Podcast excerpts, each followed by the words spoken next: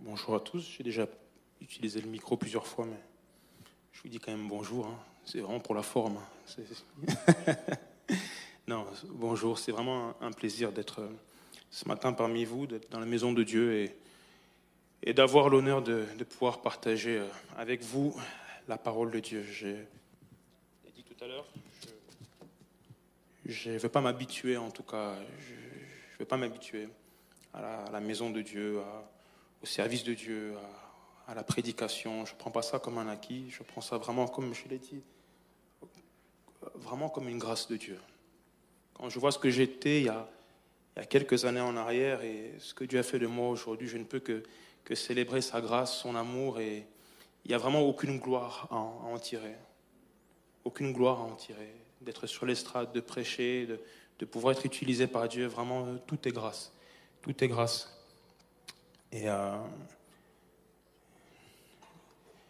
je vais faire une présentation ce matin. Je, vous présente ma, nouvelle Bible. Pourquoi c'est important pour moi de vous présenter ma, nouvelle Bible? Parce que j'aime, j'aime la Bible, j'aime la parole de Dieu. Et, j'ai réalisé quelque chose de, de tout bête en fait. C'est-à-dire que ça faisait quelque temps maintenant, ça faisait quelque temps que je-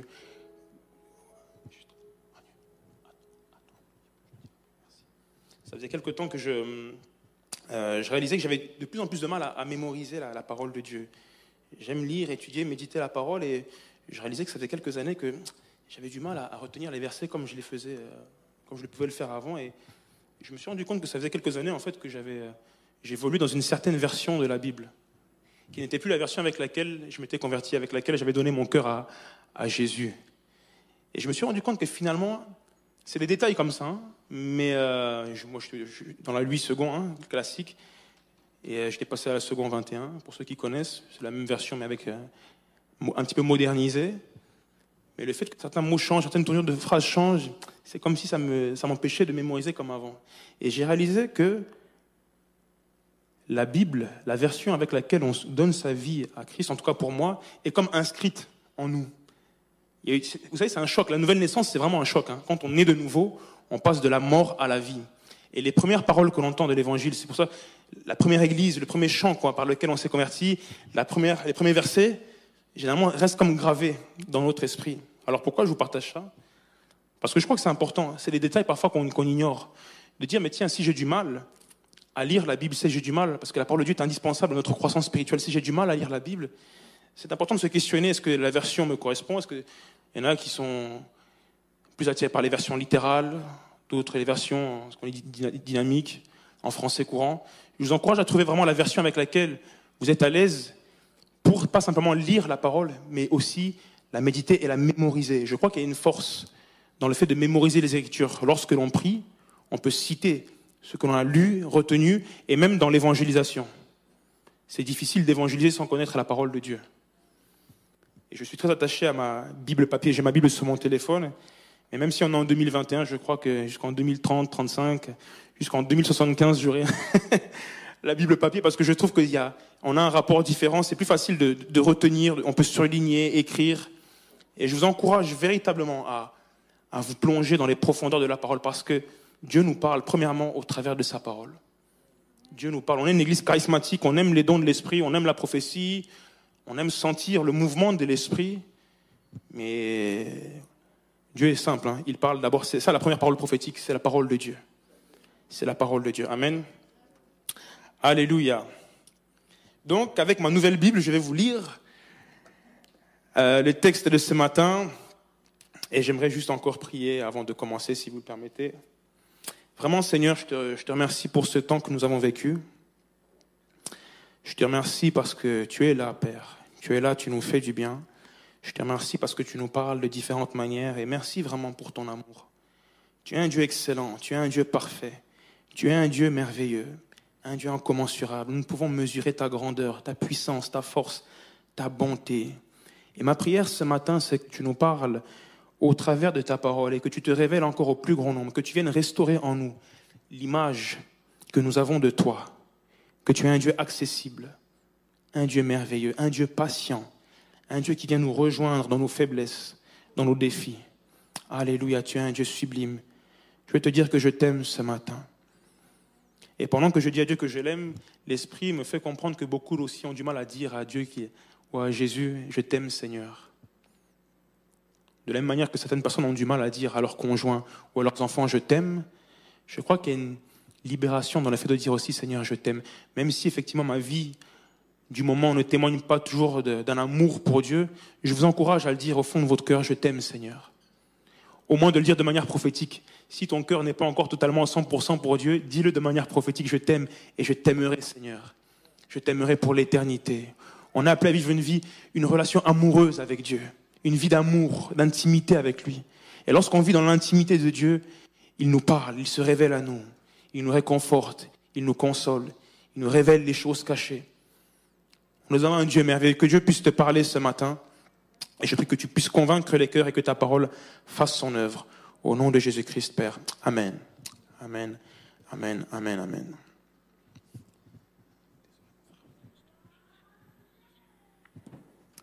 Je lis dans le livre des Actes, au chapitre 8, à partir du verset 5. Philippe étant descendu dans la ville de Samarie, y prêcha le Christ. Les foules tout entières étaient attentives à ce que disait Philippe, lorsqu'elles apprirent et virent les miracles qu'il faisait. Car des esprits impurs sortirent de plusieurs démoniaques, en poussant de grands cris, et beaucoup de paralytiques et de boiteux furent guéris. Et il y eut une grande joie dans cette ville. Amen il eut une grande joie dans cette ville. Alléluia. Et ce matin, au travers de ce passage, euh, j'aimerais qu'on puisse voir euh, euh, trois choses, trois ou quatre choses si on a le temps, mais au moins trois choses. La première des choses que l'on lit, quand on commence à partir du verset 5, on voit que Philippe, Philippe l'évangéliste, descend à Samarie et prêche. Qu'est-ce qu'il prêche? Il prêche le Christ. Quand j'ai lu ça, ça m'a interpellé. J'ai dit, oh, on voit qu'après, il y a une manifestation de puissance extraordinaire, mais que le message de Philippe était, était très simple. La Bible s'est pas étendue hein, sur le contenu de la prédication de, de Philippe. Philippe prêcha le Christ. Alléluia. Il prêcha le Christ. Et je crois véritablement que si nous voulons expérimenter la puissance de Dieu et ensuite la joie qui en découle, nous devons véritablement faire tous nos efforts pour remettre Christ au centre. Christ au centre de nos messages, de nos prédications, Christ au centre de nos chants, des chants que l'on chante. On peut chanter des beaux chants, hein, mais que, Christ soit au centre des chants, des messages que l'on prêche, des programmes que l'on fait dans l'Église, au centre de notre témoignage lorsqu'on parle de Dieu. Vous savez, ici, quand on, dans, dans nos sociétés occidentales, surtout en France, les gens aiment bien raisonner. C'est pas toujours évident d'aller évangéliser parce que les gens aiment débattre, raisonner, puis et parfois, on peut se perdre dans des débats théologiques euh, sur l'existence de Dieu, la préexistence, bon, tout plein de choses, alors que des fois, c'est tout simple, juste annoncer le Christ. Que la personne, que ça lui plaise ou pas, il y a une force dans l'annonce de la personne de Jésus-Christ, le oint de Dieu, celui qui est vivant et qui est ressuscité, parce que Christ est vivant. Quand je parle de Jésus, je parle d'un Dieu qui est vivant. Jésus n'est pas simplement le Fils de Dieu. Quand il a marché sur terre, il se décrivait lui-même comme le Fils de l'homme.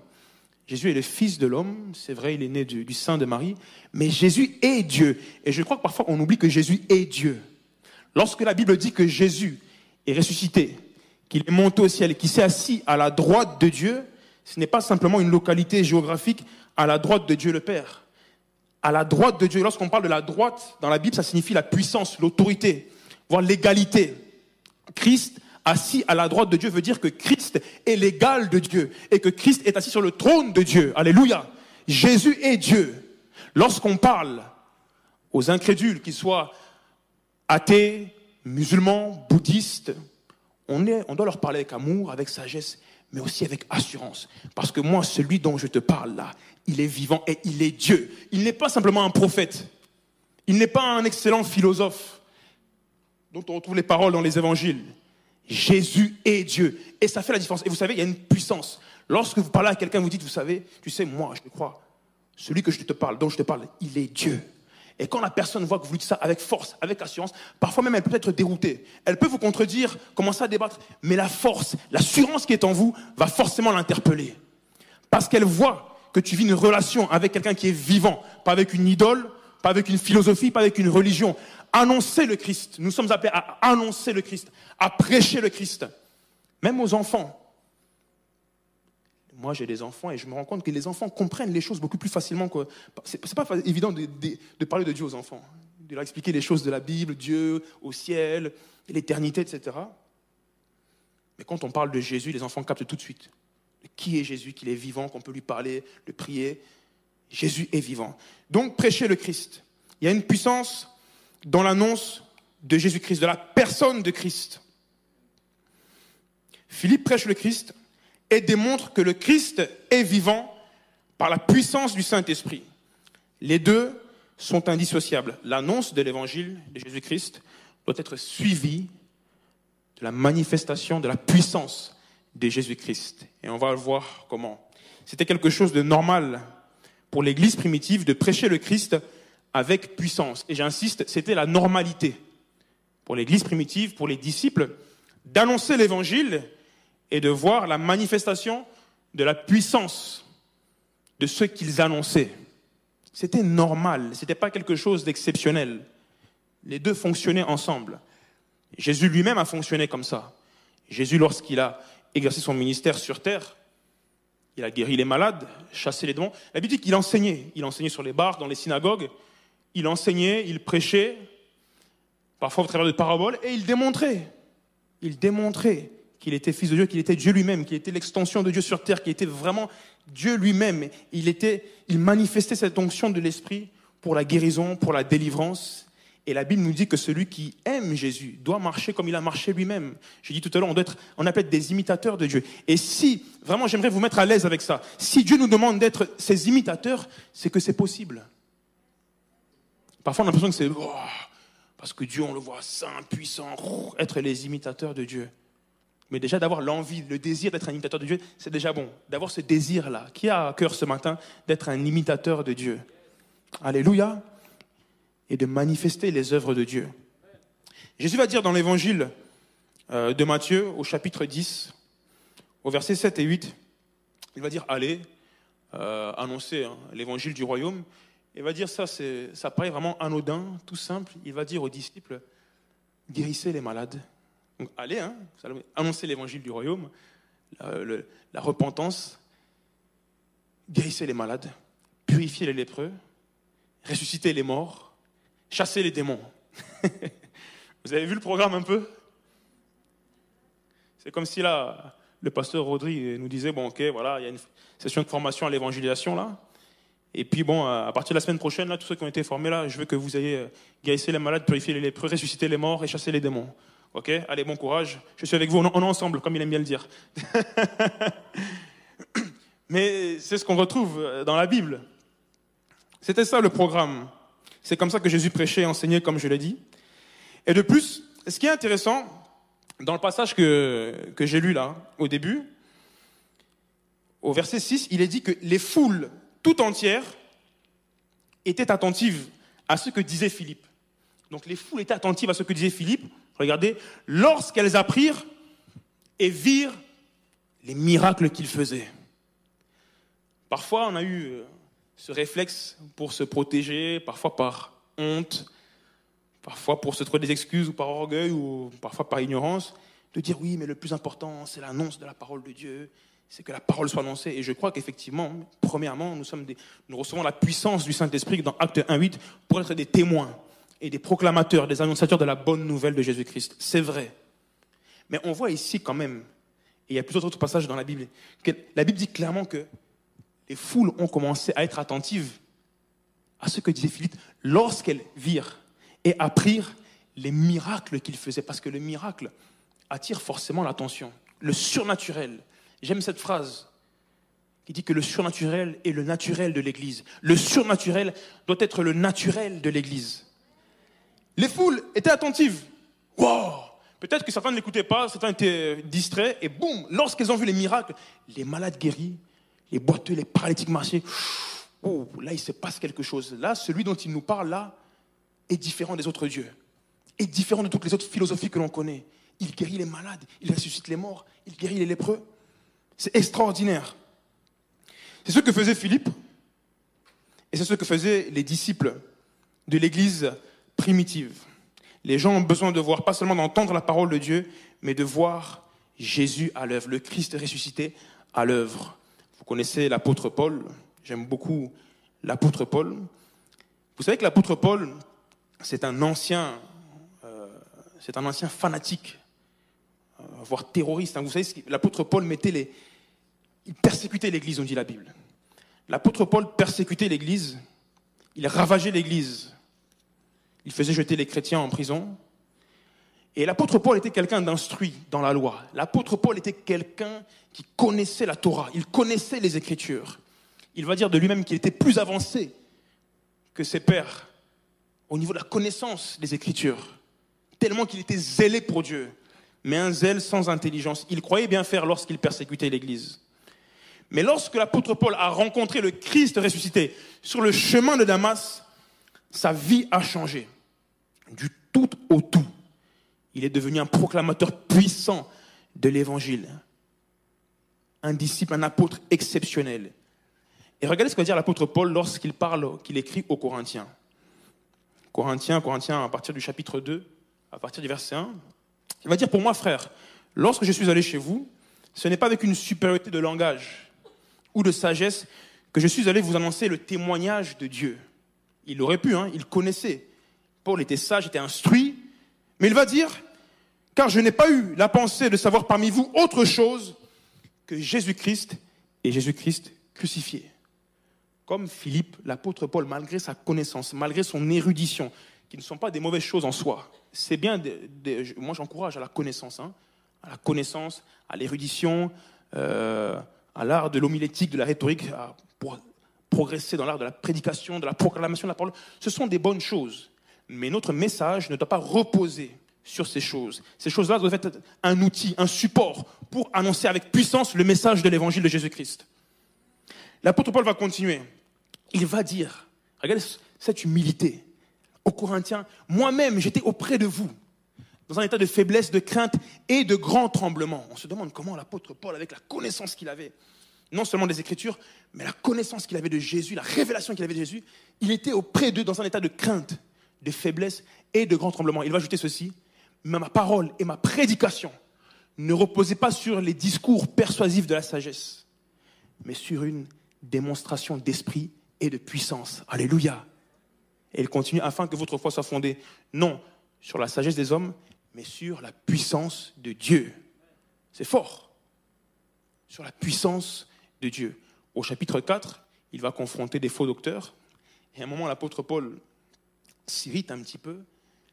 Il va dire que quelques-uns se sont enflés d'orgueil.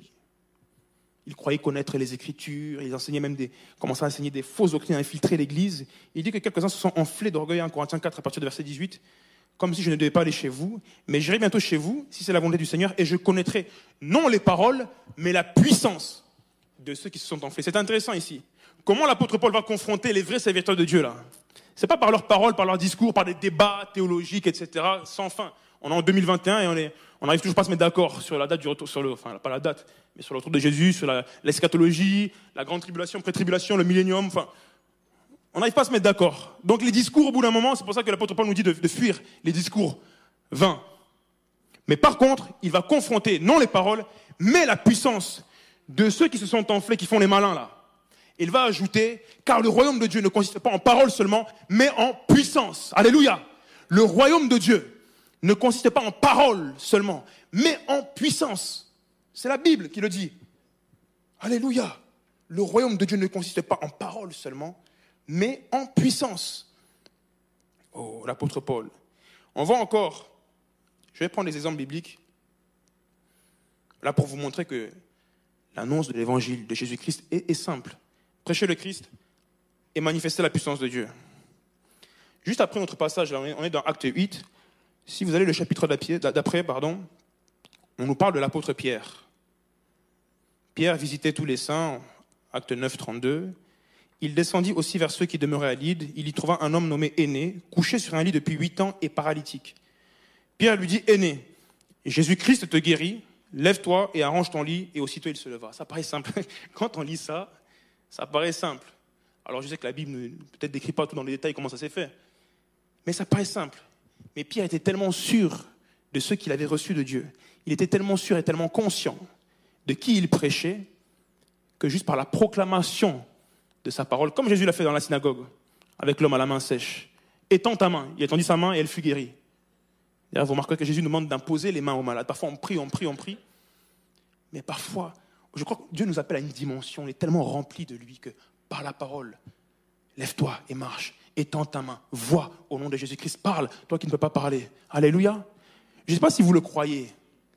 Parce que parfois, on a l'impression que c'est réservé à certaines nations du monde, certaines églises plus réveillées que d'autres.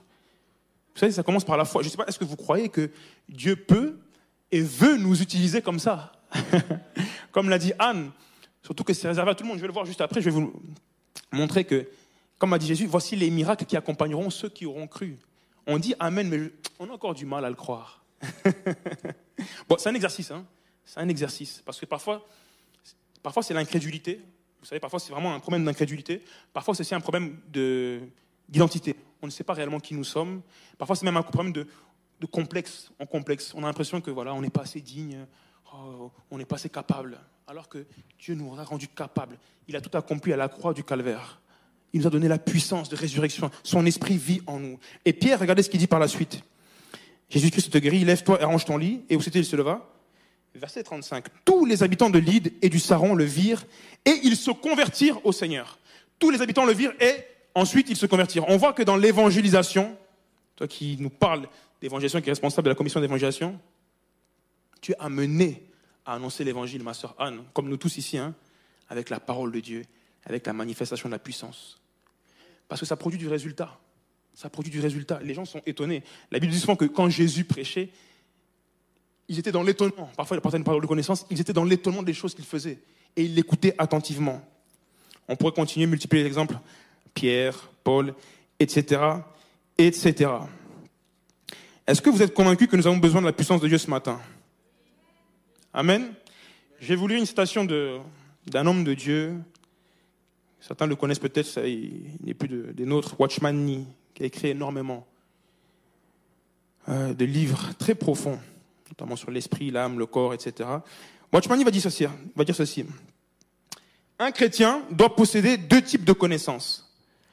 D'abord, celle des Écritures, ensuite, celle de la puissance de Dieu.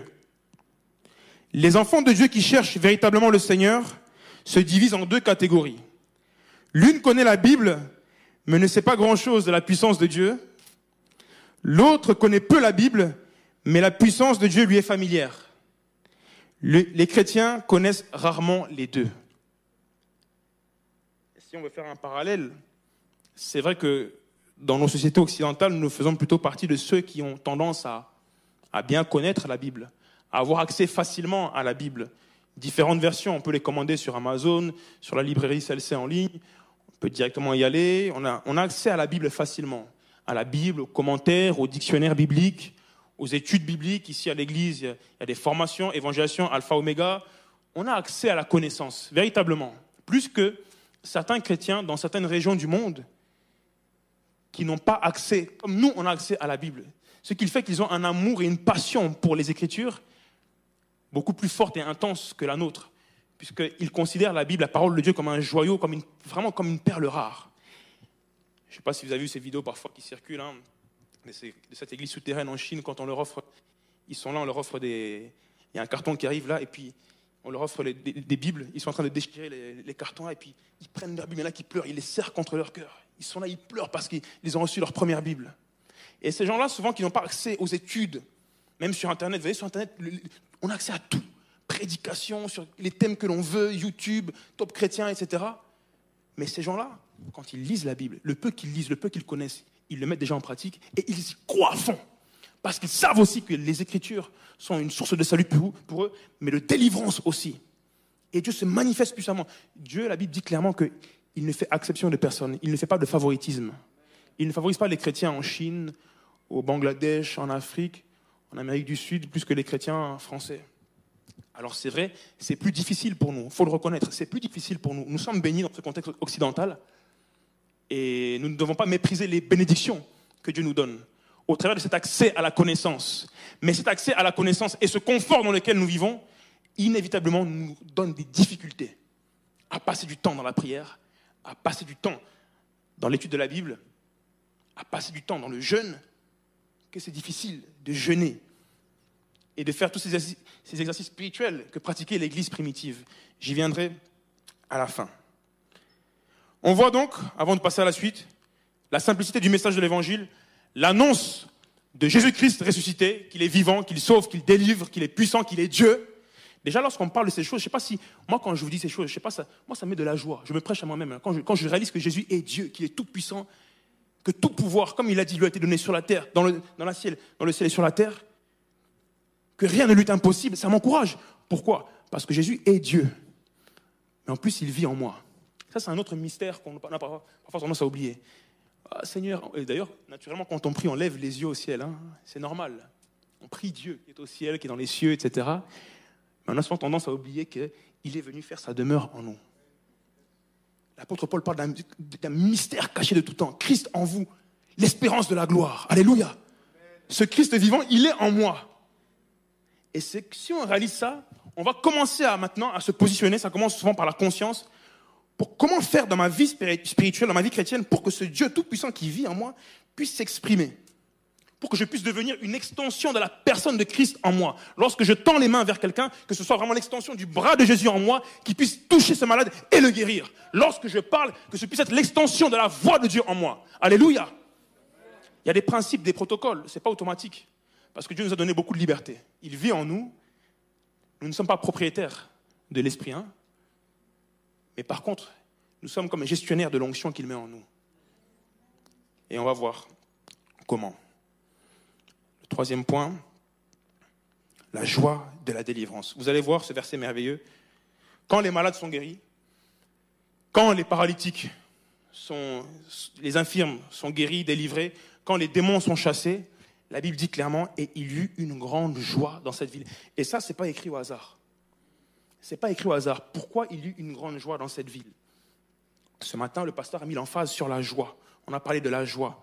Parce qu'on réalise souvent, pardon, que c'est quelque chose qui manque beaucoup dans notre vie chrétienne.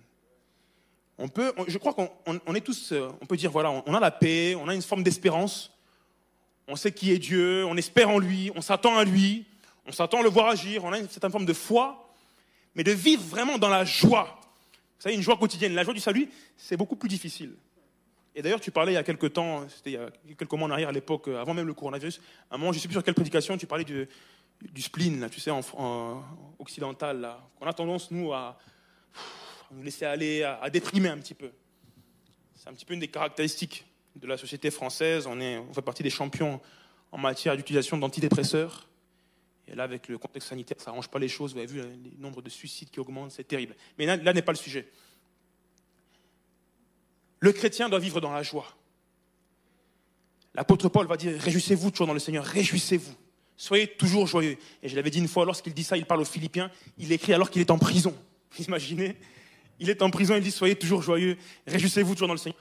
Parce qu'il avait compris le secret de la véritable joie, une joie qui était spirituelle, la joie céleste. Il va dire lui-même que même si notre corps intérieur se détruit, notre corps extérieur, lui, se renouvelle de jour en jour. Non, notre même si notre corps, c'est l'inverse, merci, même si notre corps extérieur se détruit, notre homme intérieur, lui, se renouvelle de jour en jour. Alléluia, parce qu'il fixait ses regards non sur les choses visibles, mais sur les choses invisibles, qui sont éternelles. On doit apprendre à fixer nos regards sur l'invisible et sur ce Dieu qui vit en nous. Dieu vit en moi. C'est un mystère. Comment, Dieu, comment un Dieu infini La Bible dit clairement que les cieux des cieux ne peuvent le contenir. Comment un Dieu, les cieux des cieux ne peuvent le contenir? Il est immense, il tient l'univers dans la paume de sa main, et pourtant il vit en moi. c'est quand même bizarre. Bon, ça demande de la réflexion, de la méditation. Je vous laisse faire vos devoirs chez vous à la maison. Parce que là, c'est toute une vie de méditation de réflexion. Mais c'est extraordinaire. Lorsque nous sommes délivrés, la joie, la joie de Dieu s'exprime. Et je crois aussi beaucoup que souvent, nous n'expérimentons pas la joie parce que Satan vient nous, nous attaquer. Nous attaquer parfois par des pensées, beaucoup dans les pensées d'ailleurs. C'est souvent dans les pensées au travers du découragement. Et lorsque l'on laisse place au découragement qui peut être parfois ponctuel, parfois il y a comme un esprit de découragement qui peut s'installer dans nos vies, qui devient comme une oppression, un découragement qui se transforme en déprime, qui se transforme en dépression. parfois qui peut même aller jusqu'à des pensées suicidaires, même parmi les chrétiens. Parfois, c'est la maladie. Une maladie qui dure depuis des années, des années, peut aussi provoquer, et euh, on peut le comprendre, hein, euh, le découragement, la déprime, le désespoir. Vous savez, dans la, Bible, dans l'évangile de Luc au chapitre 18, un moment, Jésus dans la synagogue, il, enseigne, il prêche, et il y a une femme qui était courbée. Vous connaissez ce passage, hein, une femme qui était courbée, et Jésus va le voir, et dans l'esprit, il va savoir que ça fait 18 ans qu'elle est liée par Satan. C'était une maladie spirituelle.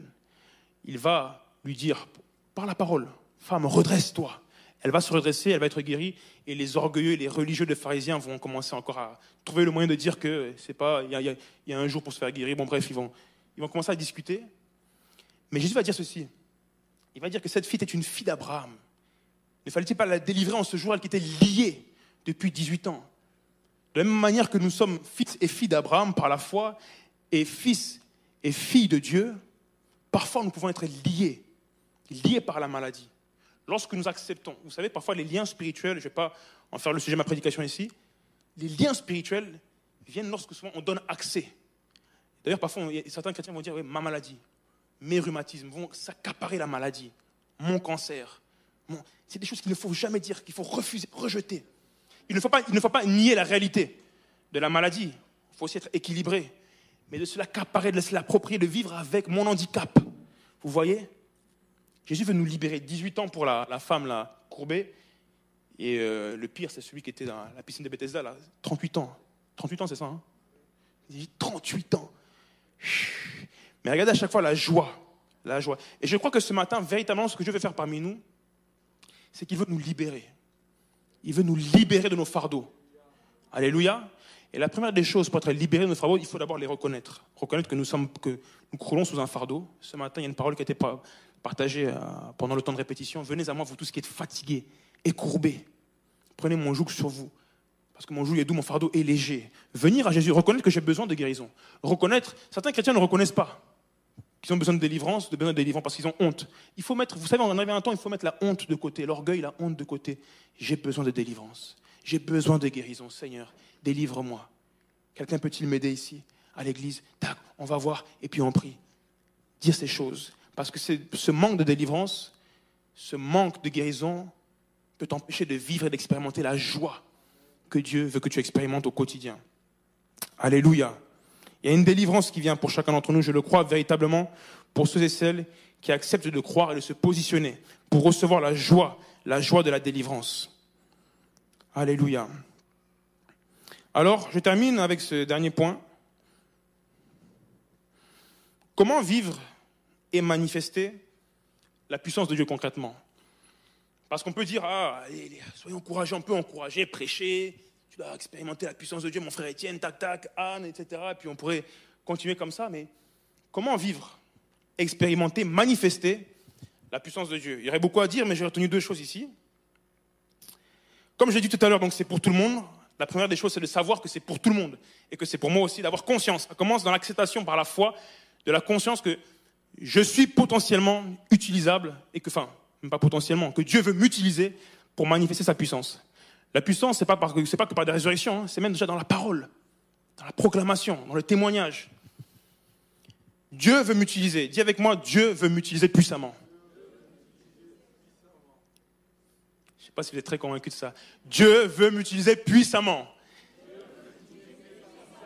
Amen, c'est mieux. On va le faire une dernière fois, parce que je pense qu'il y a encore, on a encore de la marge. Dieu veut m'utiliser puissamment. Alléluia, dites-le. Amen, soyez-en convaincus. soyez-en convaincus. C'est ce que Dieu veut.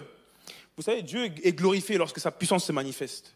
Et j'aimerais dire ici une chose, que la manifestation de la puissance de Dieu, avant d'être une manifestation de la puissance, de quelque chose d'impressionnant, est avant tout une manifestation de l'amour et de la grâce de Dieu pour ses créatures. Alléluia. Mais oui, si Dieu manifeste sa puissance, c'est parce qu'il nous aime. Je disais tout à l'heure, il n'est pas obligé de le faire. Mais s'il le fait, c'est parce qu'il nous aime. Alléluia. Il se plaît à voir les malades guéris et être délivrés de l'oppression de l'ennemi. Alors comment? J'ai noté deux choses ici pour vivre une vie de puissance une vie où on voit la gloire de Dieu se manifester, il y a deux choses. J'ai mis la foi et l'onction. La foi et l'onction. Hébreu 11.1, vous savez que la foi, hein, la Bible dit que la foi, c'est quoi? C'est une ferme assurance des choses que l'on espère et la démonstration des choses que l'on ne voit pas. Ça, c'est la foi. Mais la foi, parfois, ne suffit pas. Combien de, combien de fois ça nous est déjà arrivé hein? Il est super le témoignage de, de Marina. Et parfois, on a peut-être pu peut-être se décourager. Ben, on a voulu faire comme Marina a fait, de dire de prier pour quelqu'un et la personne n'a pas été guérie et puis on s'est découragé. Et parfois, on a prié de tout notre cœur. Ah Seigneur, et puis on a mis nos tripes, ah, parfois des larmes, parfois on a gesticulé, je ne sais pas quelle gymnastique on a fait encore. Mais on a prié de tout notre cœur avec foi, sans forcément voir de résultats. Et je peux comprendre que ça peut être décourageant. Mais il y a des principes parfois spirituels qu'il faut connaître. La foi, c'est bien. La foi fonctionne avec l'onction du Saint-Esprit. La Bible nous dit dans l'épître de Jean hein, que nous avons tous reçu de l'onction et que cette onction nous enseigne. Alléluia, cette onction, l'onction de l'Esprit, c'est la présence de Dieu avec nous. Hein. On pourrait faire euh, l'assimiler au Saint-Esprit lui-même. L'onction de l'Esprit dans ma vie. Alléluia. On voit que Jésus, pendant 30 ans, on ne parle pas de lui. Et je vous pose la question, est-ce que pendant 30 ans, Jésus était fils de Dieu, oui ou non? Ou est-ce qu'il est devenu fils de Dieu pendant, son baptême? Tout d'un coup, parce que le Saint-Esprit est descendu, il était déjà fils de Dieu ou pas, avant son baptême? Rassurez-moi. oui, il est né par la puissance du Saint-Esprit dans le sein de Marie. Il était fils de Dieu. Il était déjà le Messie, le sauveur d'Israël, le sauveur de tout homme. Mais à partir du moment où il va obéir à Dieu, il va aller dans le Jourdain, là. Non pas qu'il n'obéissait pas à Dieu avant, hein, mais juste que dans son timing, dans le timing de Dieu, il va dans le Jourdain. Il se fait baptiser. La Bible dit ceci, c'est très intéressant. Dans l'évangile de Luc, au chapitre 4, Jésus rempli du Saint-Esprit. C'est déjà bien d'être rempli du Saint-Esprit. Jésus, rempli du Saint-Esprit, fut conduit par l'Esprit dans le désert, où il passa 40 jours et 40 nuits, où il ne mangea rien durant ces jours-là. Et au bout de 40 jours, il eut faim. il eut faim. On s'est dit, bon, c'est un peu normal. Après 40 jours sans manger, il eut faim. Mais le principe qu'il faut retenir ici, parce que quand vous avancez verset 14, il est dit que Jésus, revêtu de la puissance du Saint-Esprit s'en retourna dans la Galilée. Et c'est à partir de ce moment-là qu'on commence à parler de Jésus. Sa renommée se répandit dans tous les alentours. Sans Facebook, sans Twitter, sans YouTube. Alléluia. Juste avec l'onction du Saint-Esprit. Non, c'est intéressant. Sa renommée, vous imaginez. Alors oui, il y a eu le bouche à oreille, etc. Mais sa renommée va se répandre. Il portait quelque chose sur lui. Il pas rempli. Et parfois, on est là, on prie, on est rempli, on prie en langue, c'est vrai. Mais il y a aussi un revêtement. C'est toi qui parlais ce matin de vêtements. La Bible parle du vêtement de louange, tu sais, un vêtement de joie, de louange. Mais l'onction, c'est comme aussi un vêtement. Elle est en nous et nous sommes appelés à la faire développer, à faire grandir dans le jeûne, dans la prière, dans la présence de Dieu, dans la parole de Dieu, pour que cette onction qui est comme une huile, vous savez, l'huile du Saint-Esprit, l'huile, qu'elle puisse plus être seulement à l'intérieur, mais qu'elle puisse véritablement être sur nous, sur nous. Afin que quand on prie pour les malades, les malades soient touchés par l'onction du Saint-Esprit dans notre vie. Et vous voyez voir que Jésus, lorsqu'il est revêtu, Lorsque la femme à la perte de sang va venir s'approcher de lui, elle va simplement toucher le bord de son vêtement. Mais comme Jésus était revêtu, il était revêtu comme une huile. C'est comme si elle touchait l'huile directement du Saint-Esprit. Il va sentir une puissance qui sort de lui. Il va dire Qui m'a touché? Et là, dans ce passage, on voit véritablement comment fonctionne la foi et l'onction. Vous savez que la foi dans nos vies, on va le mettre sur deux plans. Premièrement, la foi dans nos vies peut déclencher l'onction dans la vie d'un serviteur de Dieu ou d'une servante de Dieu. Tout à l'heure, là, à la fin de la célébration, il va y avoir un temps d'appel pour les malades. Ceux qui vont venir pour qu'on prie pour eux et qui s'attendent à la guérison par la foi. Est-ce que vous savez que ça facilite grandement le travail de celui qui prie pour vous? Lorsque vous venez avec foi, que la personne s'attend à la guérison et que vous priez, l'onction, qu'elle soit grande ou petite, euh, développée ou pas, dans la vie de celui qui prie pour vous, ça stimule, la foi stimule l'onction. Je vais vous montrer comment après. La foi stimule l'onction.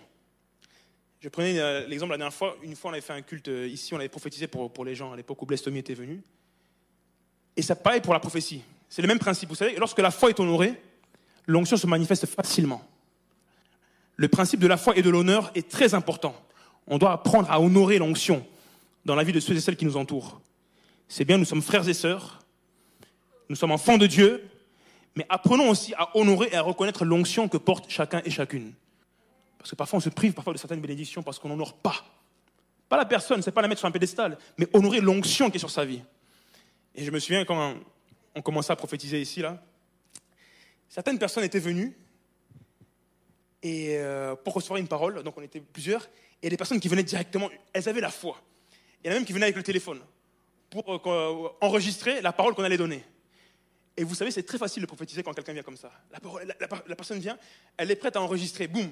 Et là, ça coulait, ça coulait, ça coulait. Pourquoi? Parce que la personne vient honorer, pas l'homme que je suis, mais l'onction qui est sur ma vie. Elle croit qu'effectivement Dieu peut parler à travers moi, au travers de la prophétie. Donc ça coule facilement. Et bizarrement, les gens qui viennent et qui sont comme ça, qui sont de marbre, allez prier pour quelqu'un comme ça, vous allez voir. Allez prophétiser pour quelqu'un qui vous regarde comme ça. C'est possible, hein? Mais vous verrez que c'est beaucoup plus difficile. Vous l'avez déjà tous expérimenté. Hein Quand on prie les uns avec les que les gens sont dans la foi, dans la ferveur, il y a une atmosphère qui se dégage.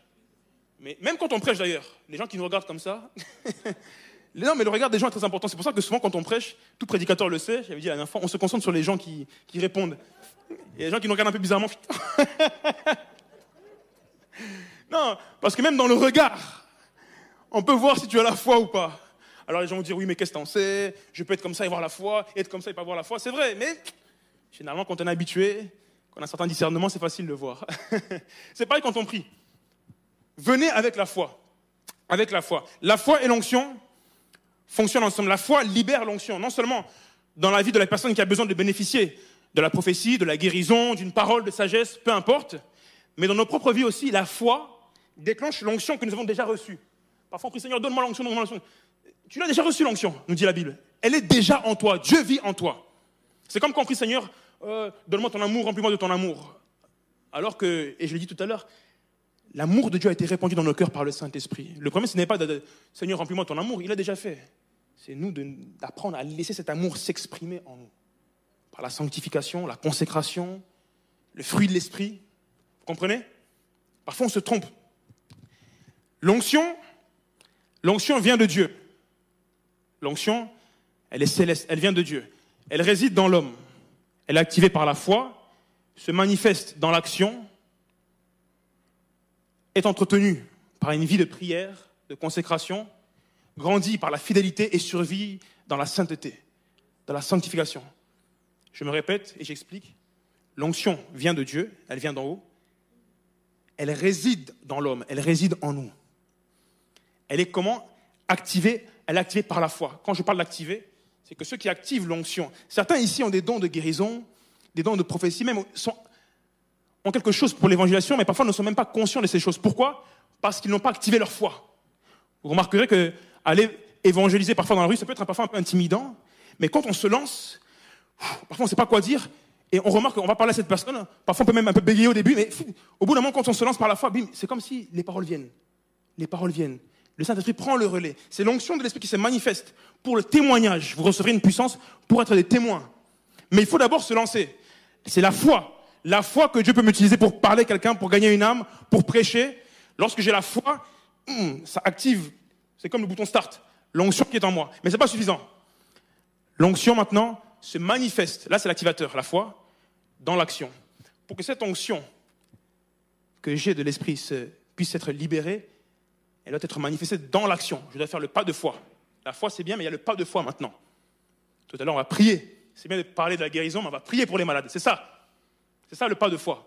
On croit, parce que je crois, que des malades vont être guéris. Alléluia. Même s'il y en a un, j'ai envie de dire, même s'il n'y en a pas. Parce que c'est comme ça qu'on s'exerce. Prier, prier, prier. Moi, je, en fait, vous savez ce qui nous rassure au niveau de la foi? C'est de jamais justement baser notre foi sur notre onction, mais sur la parole de Dieu. Moi, je crois en la parole de Dieu. Et si ça ne fonctionne pas, je dis, oh, qu'est-ce qui se passe, Seigneur? Et je recommence. C'est comme ça. Donc j'ai foi en la parole de Dieu. Et cette foi va libérer l'onction. Dans la manifestation, j'ai dit, elle est entretenue dans la prière, dans la prière, dans la présence de Dieu. Elle grandit par la fidélité à Dieu. Et elle survit dans la sainteté. Alléluia. On a vu l'exemple avec Jésus. Je prends un dernier exemple avant de, de conclure. Acte 14. Là, je me suis plus attardé sur la foi dans ceux qui ont besoin de guérison.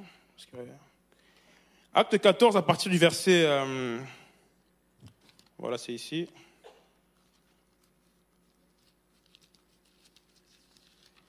Acte 14, à partir du verset 8, très courtement.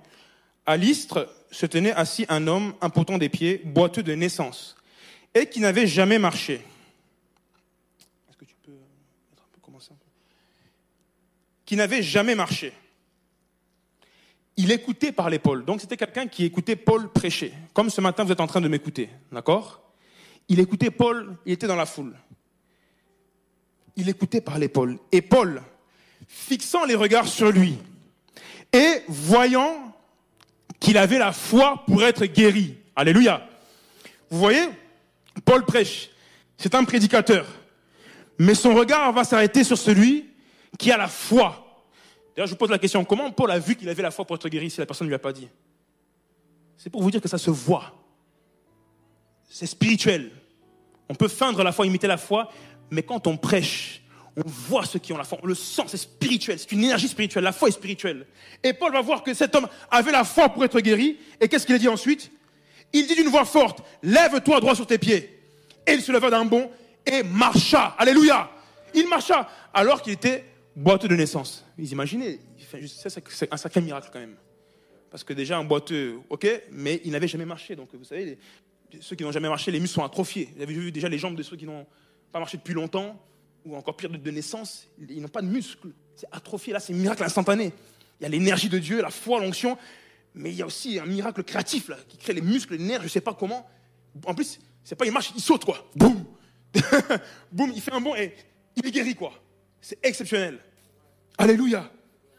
Mais vous avez, vu, cet homme avait la foi pour être guéri. Et la foi, dans la vie de cet homme, a libéré l'onction dans la vie de Paul. Alléluia. L'onction pour la guérison. Parole de sagesse, parole de connaissance, peu importe. Mais ça a libéré l'onction. Pareil avec la femme, la femme à la perte de sang, comme on l'a dit. Et il y a plein d'autres exemples. Jésus, souvent, il va dire Crois-tu que je puisse faire cela? Vous avez vu? Pourtant, il est Dieu. Crois-tu que je puisse faire cela? Va, il te sera fait selon ta foi. Il te sera fait selon ta foi. Va, ta foi t'a sauvé. Ta foi t'a guéri. Il va dire Je n'ai vu en Israël, quand il parle du centenier là, je n'ai pas vu de foi pareille en Israël. Toujours la foi, la foi. Pas l'onction, hein, la foi. Toujours la foi. Ayez foi en Dieu, nous dit la Bible. Ayez foi en Dieu. Ayez foi en Dieu ce matin, je vous en supplie. Ayez foi en Dieu. Ayez foi en Dieu. Crois ce matin que tu peux recevoir ta guérison, que tu peux recevoir ta délivrance. Alléluia. Quel que soit, quel que soit le problème, même si ça dure depuis des années que tu es découragé, désespéré, viens avec foi. Viens avec foi, s'il te plaît. Alléluia. Je vais prier. Je vais prier ce matin.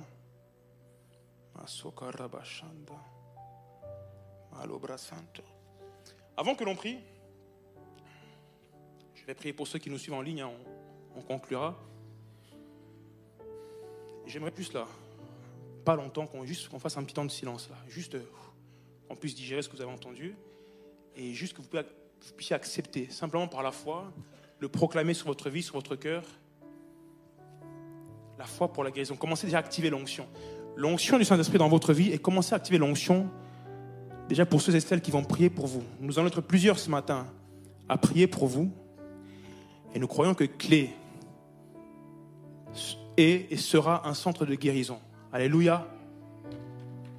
Amen, amen. Clé va devenir un centre de guérison. On va s'exercer. Il ne faut pas avoir honte que la personne soit guérie. faut, vous voyez, Marina, elle l'a dit, elle s'y pris à, plusieurs fois. On va s'exercer, s'exercer, à prier pour les malades. Et plus tu vas t'exercer, plus tu vas réussir à, naviguer dans ton couloir. Parce que la manière dont je prie pour les malades va être différente de la manière dont Rodrigue prie pour les malades, dont Irina prie pour les malades, dont euh, Anne prie pour les malades.